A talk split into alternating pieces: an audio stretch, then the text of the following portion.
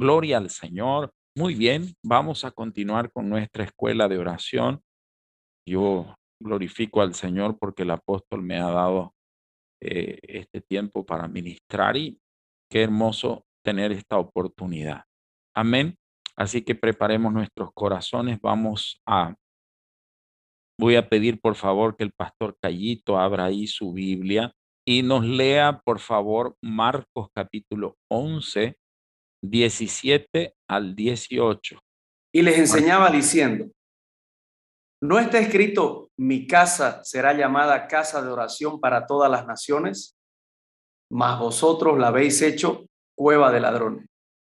Y lo oyeron los escribas y los principales sacerdotes y buscaban cómo matarle porque le tenían miedo, por cuanto todo el pueblo estaba admirado de su doctrina. Muy bien. Entonces nuestro estudio va a estar enfocado a, este tema. Mi casa será llamada casa de oración. Amén. Mi casa será llamada casa de oración. Y vamos a entender que dos son las funciones principales de todo cristiano en la tierra. Dos son los ministerios, los ministerios principales, fundamentales de todo cristiano en la tierra. El primero, ser testigo del Señor Jesucristo, o podría ser el segundo al mismo tiempo, porque nuestro primer y gran ministerio será acudir al Señor en oración. ¿Ok?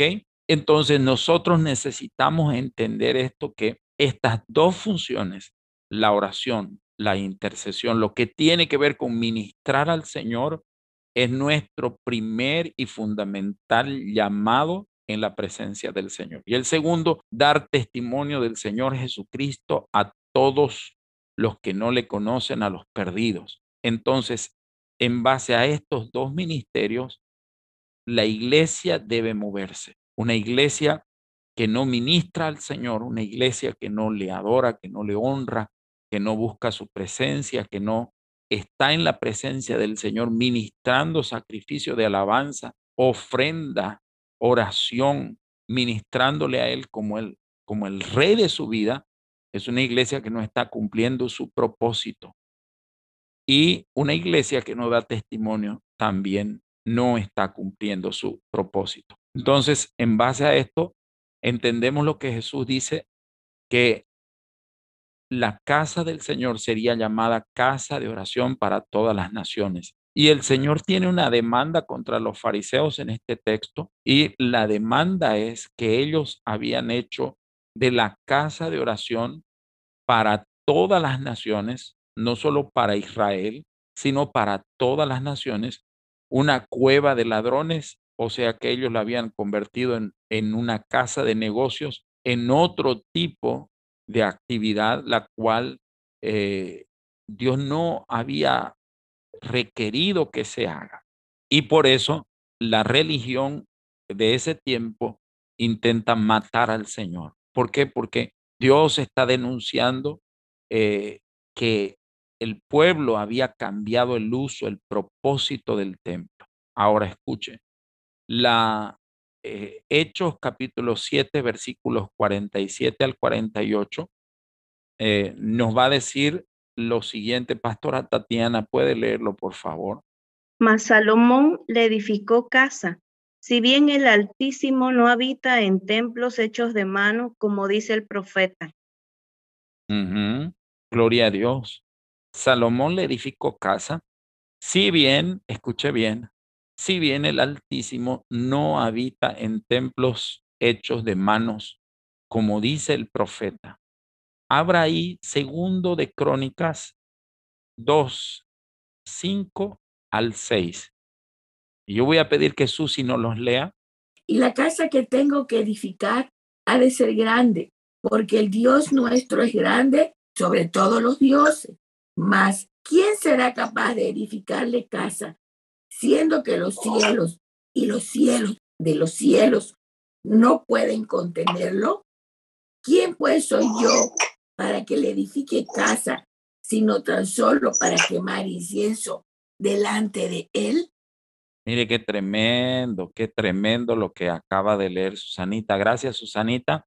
Proclamamos sanidad en esa garganta y esa voz queda limpia en el nombre de Cristo Jesús. Amén. Mire cómo va la revelación, cómo va creciendo. ¿Cuál era el propósito? Según Jesús, según nuestro Señor, la casa de Dios sería casa de oración para todas las naciones. Así que Jesús va a realzar el propósito de esta casa diciendo que su función principal es la oración. Su función principal es la oración.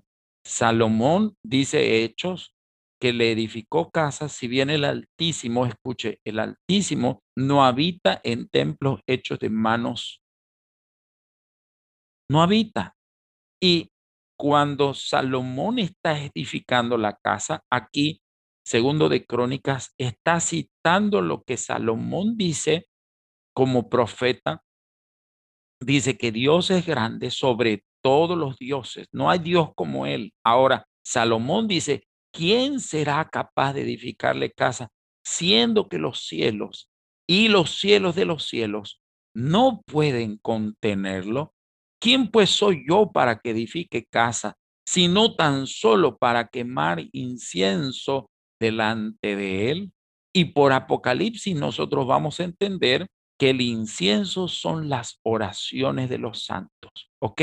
Entonces, Nadie puede contener a nuestro Dios, nadie puede limitarlo, nadie puede encajonarlo en una simple casa humana. Nadie. Él es incontenible.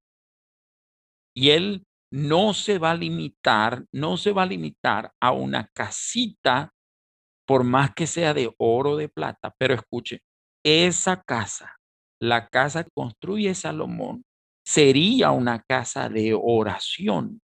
Y el propósito fundamental de toda casa que se llama casa de Dios es la oración, es en entrar en comunión con el Señor.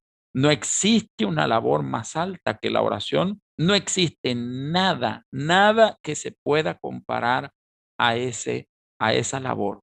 Y no hay nada, nada que sea más grande que saber que Dios, el creador de todos los cielos y de toda la tierra, nos oye y nos recibe en su presencia. Wow, es impresionante esto porque el Dios grandioso, el Dios todopoderoso, te oye a ti, fulano de tal, ¿no ve? Y a mí, me oye a mí y me recibe en su presencia y puede charlar conmigo, y puede hablar conmigo y habla conmigo. Qué magnífico es saber que Dios nos oye. Y por ahí una de las mayores experiencias que un cristiano eh, recibe en su vida eh, a partir de un encuentro es saber que Dios le oye y ver cómo Dios se hace un ser real para su experiencia personal, ¿sí o no? Eso es grandioso, eso lo hemos visto, lo hemos palpado en el encuentro. Y mire, todavía, todavía va a decir eh, Segunda de Corintios, capítulo 6, 16 al 18. Ah, está nuestra queridísima Mariugis. Ahí dice, ¿y qué unión puede existir entre el templo de Dios y los ídolos? Porque nosotros somos el templo del Dios viviente, como el Señor dijo, viviré con ellos y caminaré entre ellos y seré su Dios y ellos serán mi pueblo, porque eso el Señor añade, salgan de en medio de ellos, apártense, no toquen sus inmundicias y yo los recibiré y seré un padre para ustedes y ustedes serán mis hijos y mis hijas, dice el Señor Todopoderoso. Wow, gloria a Dios, gloria a Dios. Se me, se me erizaron los, los vellos al escuchar esta palabra. Escuche, tremendo, tremendo, tremendo lo que está diciendo el apóstol Pablo a los corintios aquí. ¿Y qué acuerdo hay entre el templo de Dios y los ídolos? No tiene nada que ver una cosa con la otra. Nada, nada, nada, nada que ver. porque vosotros, hola, vosotros sois el templo del Dios viviente. Una vez más, vosotros sois el templo del Dios viviente.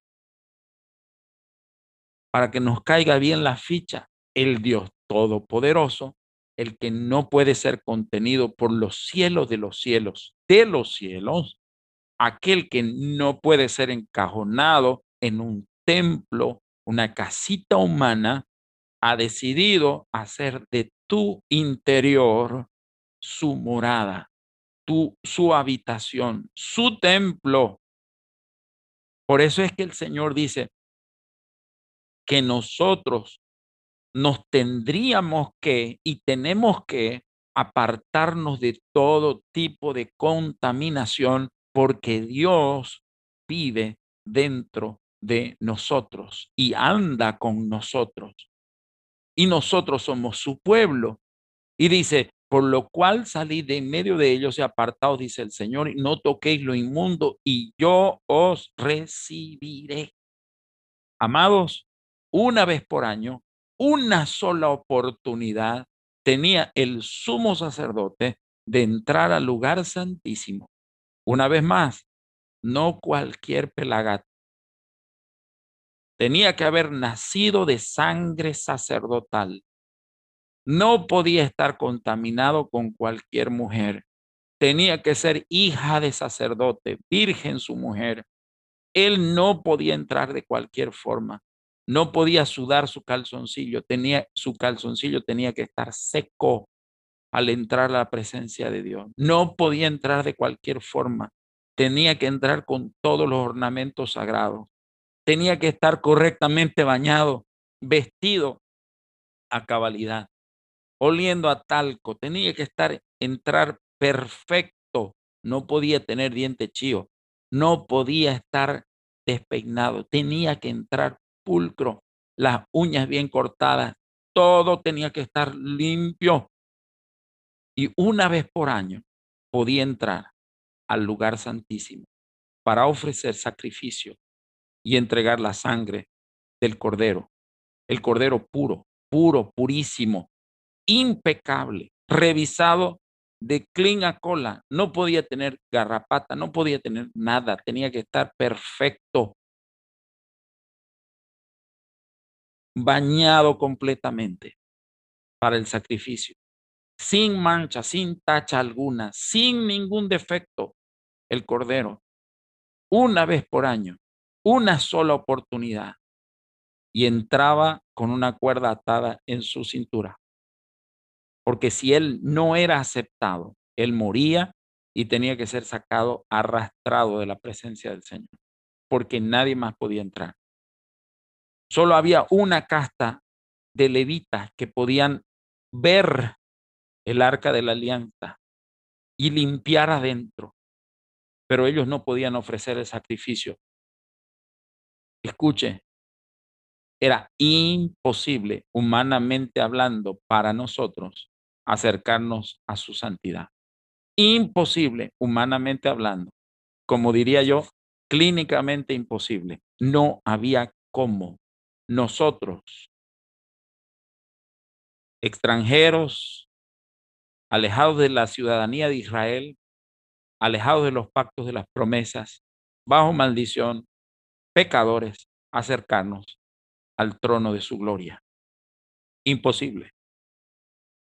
Y ahora Dios nos dice, escuche, Dios nos dice, ustedes, ustedes son el templo del Dios viviente. Porque Dios dijo, vosotros sois el templo del Dios viviente habitaré y andaré entre ellos y seré su Dios y ellos serán mi pueblo. Qué impresionante este asunto.